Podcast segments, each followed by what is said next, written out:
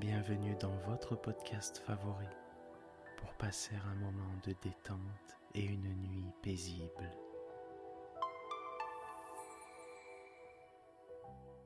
Installez-vous confortablement et profitez chaque soir de votre moment de relaxation avec le podcast Dormir sans souci.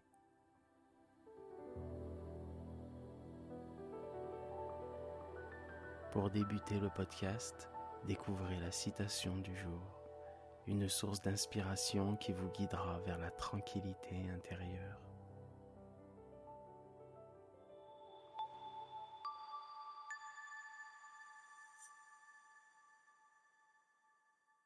Notre citation du jour est proposée par notre abonné Audouin. Chaque instant est un cadeau. C'est pourquoi cela s'appelle le présent. Cette citation nous rappelle la valeur et la préciosité de chaque instant de notre vie. Chaque moment que nous vivons est une opportunité unique de ressentir, d'apprendre et de grandir. Nous sommes parfois tellement absorbés par nos préoccupations futures ou passées que nous oublions de savourer le présent. Prendre conscience que chaque instant est une occasion de se connecter avec nous-mêmes, avec nos émotions, les accepter, se connecter avec notre environnement. C'est ce qui peut nous aider à vivre pleinement, à apprécier les petites joies de la vie, comme ces instants de détente.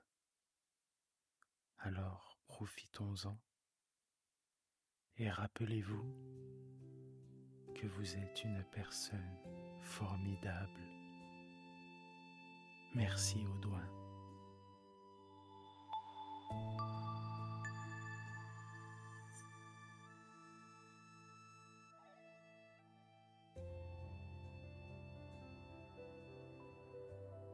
Laissez-vous guider par une séance de relaxation et toujours plus de bien-être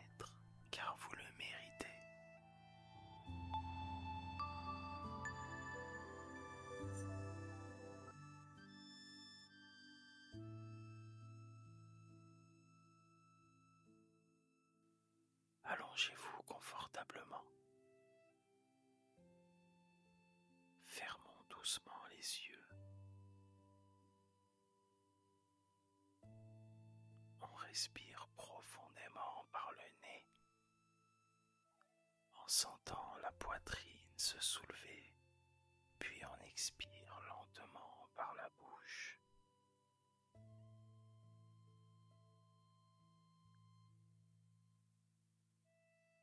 Cet instant présent, c'est le vôtre. Profitez-en.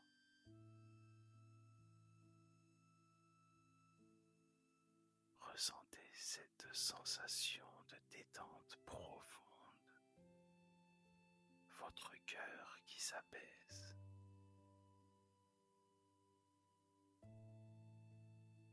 À chaque expiration, peu plus partir les soucis, les préoccupations et les pensées agitées.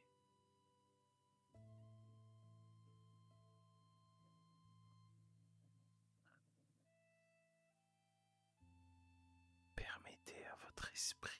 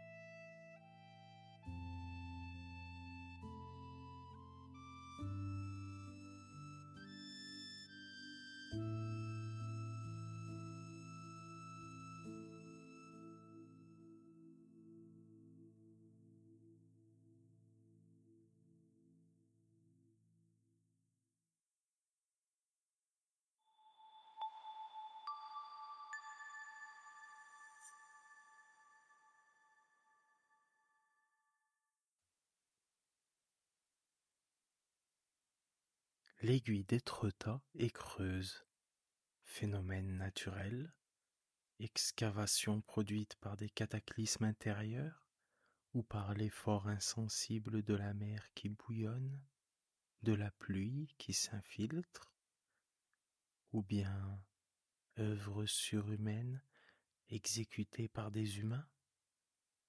Celtes, Gaulois, hommes préhistoriques Questions insolubles sans doute, et qu'importait. L'essentiel résidait en ceci. L'aiguille était creuse. À quarante ou cinquante mètres de cette arche imposante qu'on appelait la porte d'aval, et qui s'élance du haut de la falaise, ainsi que la branche colossale d'un arbre, pour prendre racine dans les rocs sous-marins, s'érige un cône calcaire démesuré. Et ce cône n'est qu'un bonnet d'écorce pointue posé sur le vide. Révélation prodigieuse. Après Lupin, voilà que Beautrelet découvrait le mot de la grande énigme, qui a plané sur plus de vingt siècles. Mot d'une importance suprême pour celui qui le possédait jadis. Aux lointaines époques où les hordes de barbares chevauchaient le vieux monde. Mot magique qui ouvre l'antre cyclopéen à des tribus entières, fuyant devant l'ennemi. Mot mystérieux qui garde la porte de l'asile le plus inviolable. Mot prestigieux qui donne le pouvoir et assure la prépondérance. Pour l'avoir connu, ce mot, César peut asservir la Gaule.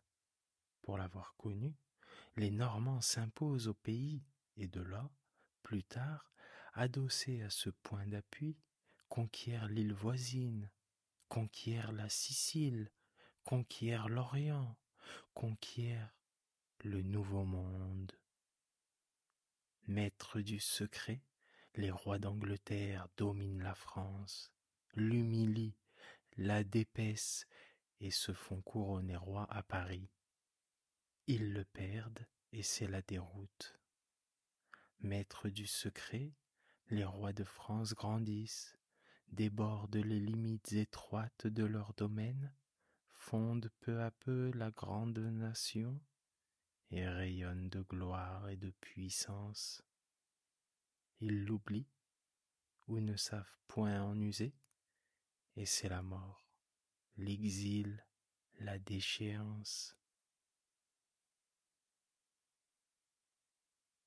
Un royaume invisible au sein des eaux et à dix brasses de la terre, une forteresse ignorée, plus haute que les tours de Notre-Dame, construite sur une base de granit plus large qu'une place publique. Quelle force et quelle sécurité De Paris à la mer, par la Seine, là, le Havre, ville nouvelle, ville nécessaire, et à sept lieues de là, l'aiguille creuse. N'est-ce pas l'asile inexpugnable? C'est l'asile, et c'est aussi la formidable cachette. Tous les trésors des rois, grossis de siècle en siècle, tout l'or de France, tout ce qu'on extrait du peuple, tout ce qu'on arrache au clergé, tout le butin ramassé sur les champs de bataille de l'Europe, c'est dans la caverne royale qu'on l'entasse. Vieux sous d'or, écus reluisants, doublons, ducats, florins, guinées, et les pierreries, et les diamants, et tous les joyaux, et toutes les parures, tout est là. Qui le découvrirait? Qui saurait jamais le secret impénétrable de l'aiguille? Personne? Si. Lupin. Et Lupin devient cette sorte d'être vraiment disproportionné que l'on connaît, ce miracle impossible à expliquer tant que la vérité demeure dans l'ombre. Si infinies que soient les ressources de son génie, elles ne peuvent suffire à la lutte qu'il soutient contre la société. Il en faut d'autres plus matérielles. Il faut la retraite sûre. Il faut la certitude de l'impunité. La paix qui permet l'exécution des plans. Sans l'aiguille creuse, Lupin est incompréhensible. C'est un mythe, un personnage de roman, sans rapport avec la réalité. Maître du secret Et de quel secret? C'est un homme comme les autres, tout simplement, mais qui sait manier de façon supérieure l'arme extraordinaire dont le destin l'a doté. Donc, l'aiguille est creuse, et c'est là un fait indiscutable. Restait à savoir comment l'on y pouvait accéder. Par la mer, évidemment. Il devait y avoir du côté du large quelques fissures abordables pour les barques à certaines heures de la marée, mais du côté de la terre. Jusqu'au soir, le jeune Beautrelet resta suspendu au-dessus de l'abîme, les yeux rivés à la masse d'ombre que formait la pyramide, et songeant, méditant de tout l'effort de son esprit. Puis il descendit vers Etretat, choisit l'hôtel le plus modeste, dîna, monta dans sa chambre et déplia le document. Pour lui, maintenant, c'était un jeu que d'en préciser la signification. Tout de suite, il s'aperçut que les trois voyelles du mot Étretat se retrouvaient à la première ligne, dans leur ordre et aux intervalles voulus. Cette première ligne s'établissait dès lors ainsi. E, A, A, Étretat. Quel mot pouvait précéder Étretat Des mots sans doute qui s'appliquaient à la situation de l'aiguille par rapport au village. Or, l'aiguille se dressait à gauche, à l'ouest. Il chercha, et se souvenant que les vents d'ouest s'appelaient sur les côtes vents d'aval, et que la porte était justement dénommée d'aval, il inscrivit en aval d'Étretat, A. La seconde ligne était celle du mot demoiselle, et constatant aussitôt, avant ce mot, la série de toutes les voyelles qui composent les mots la chambre D, il nota les deux phrases suivantes. En aval d'Étretat, la chambre des demoiselles. Il eut plus de mal pour la troisième ligne, et ce n'est qu'après avoir tâtonné que, se rappelant la situation, non loin de la chambre des demoiselles, du castel construit à la place du fort de Fréfossé, il finit par reconstituer ainsi le document presque complet. En aval d'Étretat, la chambre des demoiselles, sous le fort de Fréfossé, aiguille creuse. Cela, c'étaient les quatre grandes formules, les formules essentielles et générales. Par elles, on se dirigeait en aval d'Étretat. On entrait dans la chambre des demoiselles, on passait selon toute probabilité sous le fort de Fréfossé, et on arrivait à l'aiguille. Comment? Par les indications et les mesures qui formaient la quatrième ligne. je cite, D, DF rectangle coin, 19F plus 44, triangle point, 35 7, triangle point. Cela, c'était évidemment les formules plus spéciales destinées à la recherche de l'issue par où l'on pénétrait et du chemin qui conduisait à l'aiguille.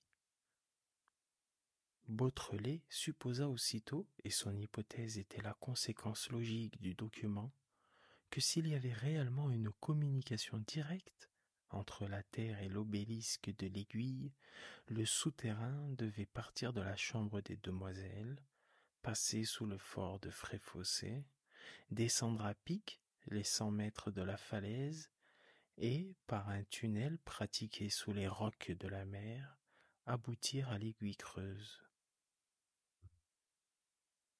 L'entrée du souterrain N'était-ce pas les deux lettres D et F, si nettement découpées qu'il a désignées, qu'il a livrées peut-être aussi grâce à quelque mécanisme ingénieux?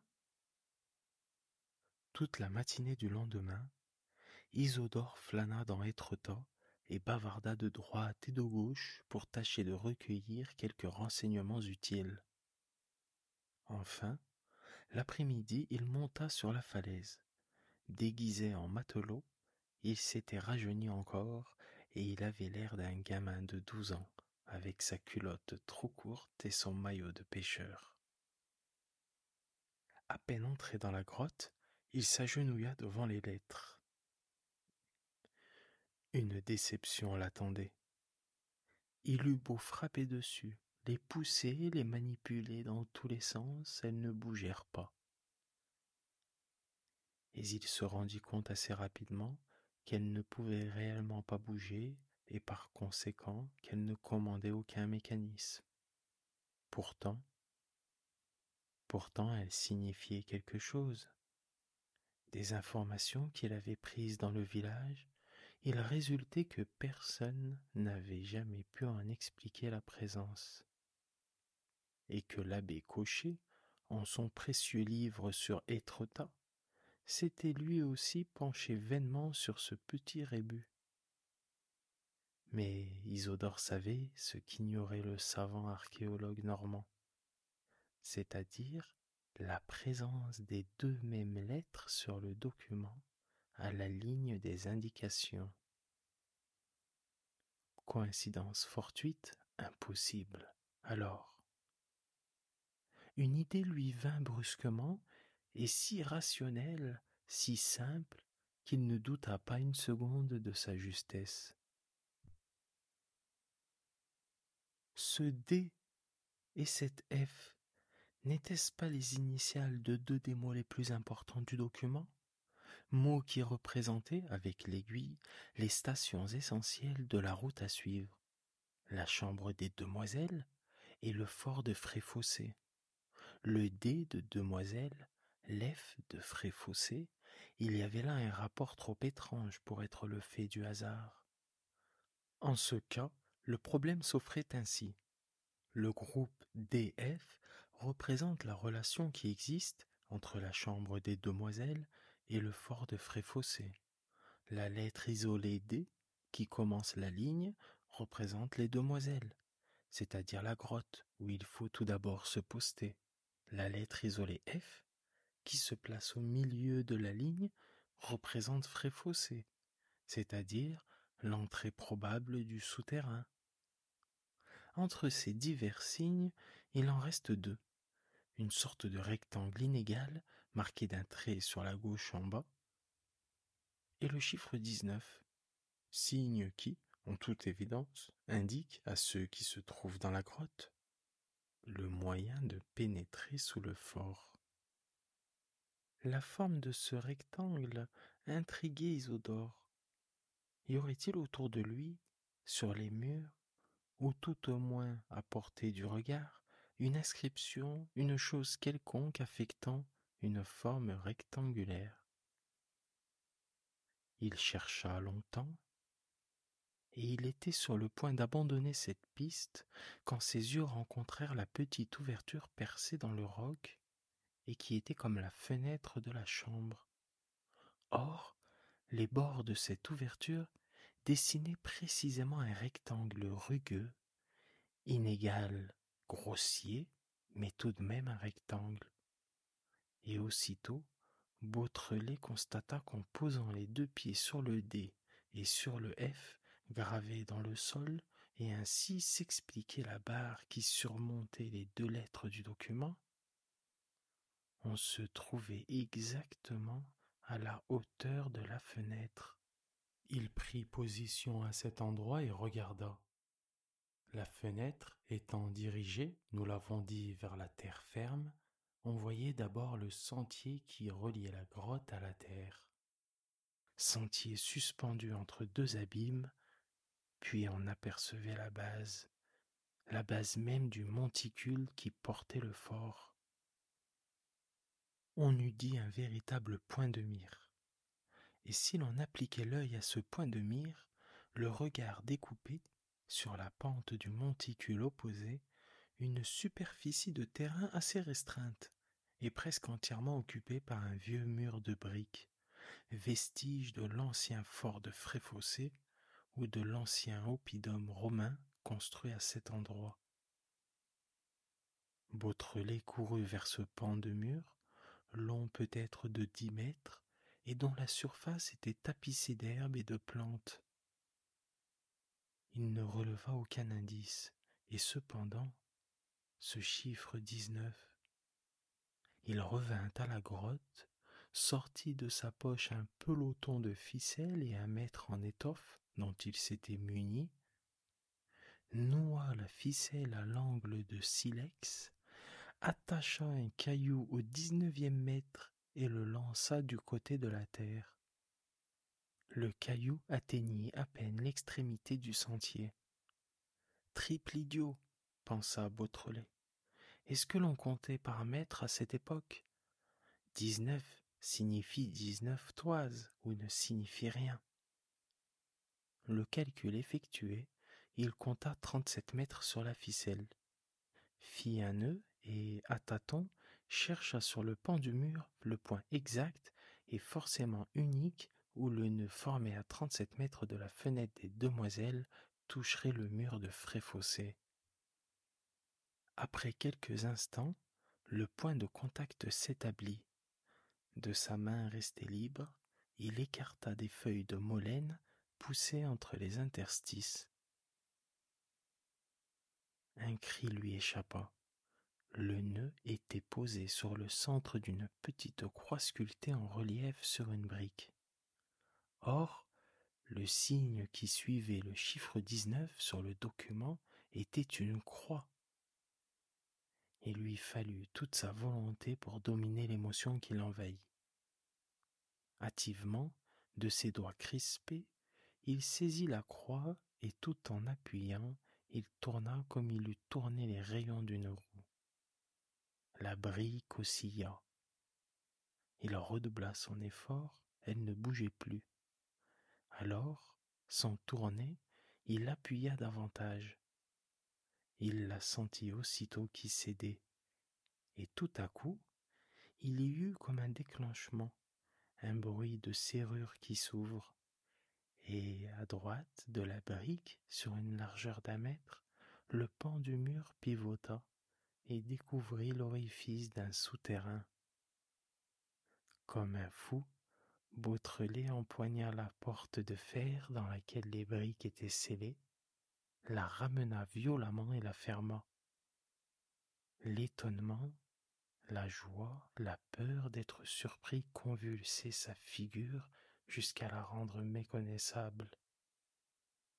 Il eut la vision effarante de tout ce qui s'était passé là devant cette porte depuis vingt siècles, de tous les personnages initiés au grand secret qui avaient pénétré par cette issue. Celtes, Gaulois, Romains, Normands, Anglais, Français, barons, ducs, rois, et après eux tous, Arsène Lupin. Et après Lupin, lui. Beautrelet. Il sentit que son cerveau lui échappait. Ses paupières battirent, il tomba évanoui et roula jusqu'au bas de la rampe, au bord même du précipice. Sa tâche était finie, du moins la tâche qu'il pouvait accomplir seul, avec les seules ressources dont il disposait. Le soir, il écrivit au chef de la sûreté une longue lettre où il rapportait fidèlement les résultats de son enquête et livrait le secret de l'aiguille creuse. Il demandait du secours pour achever l'œuvre et donner son adresse. En attendant la réponse, il passa deux nuits consécutives dans la chambre des demoiselles. Il les passa, transi de peur, les nerfs secoués d'une épouvante qui exaspérait les bruits nocturnes. Il croyait à tout instant voir des ombres qui s'avançaient vers lui. On savait sa présence dans la grotte, on venait, on l'égorgeait. Son regard, pourtant, éperdument fixe, soutenu par toute sa volonté, s'accrochait au pan du mur. La première nuit, rien ne bougea.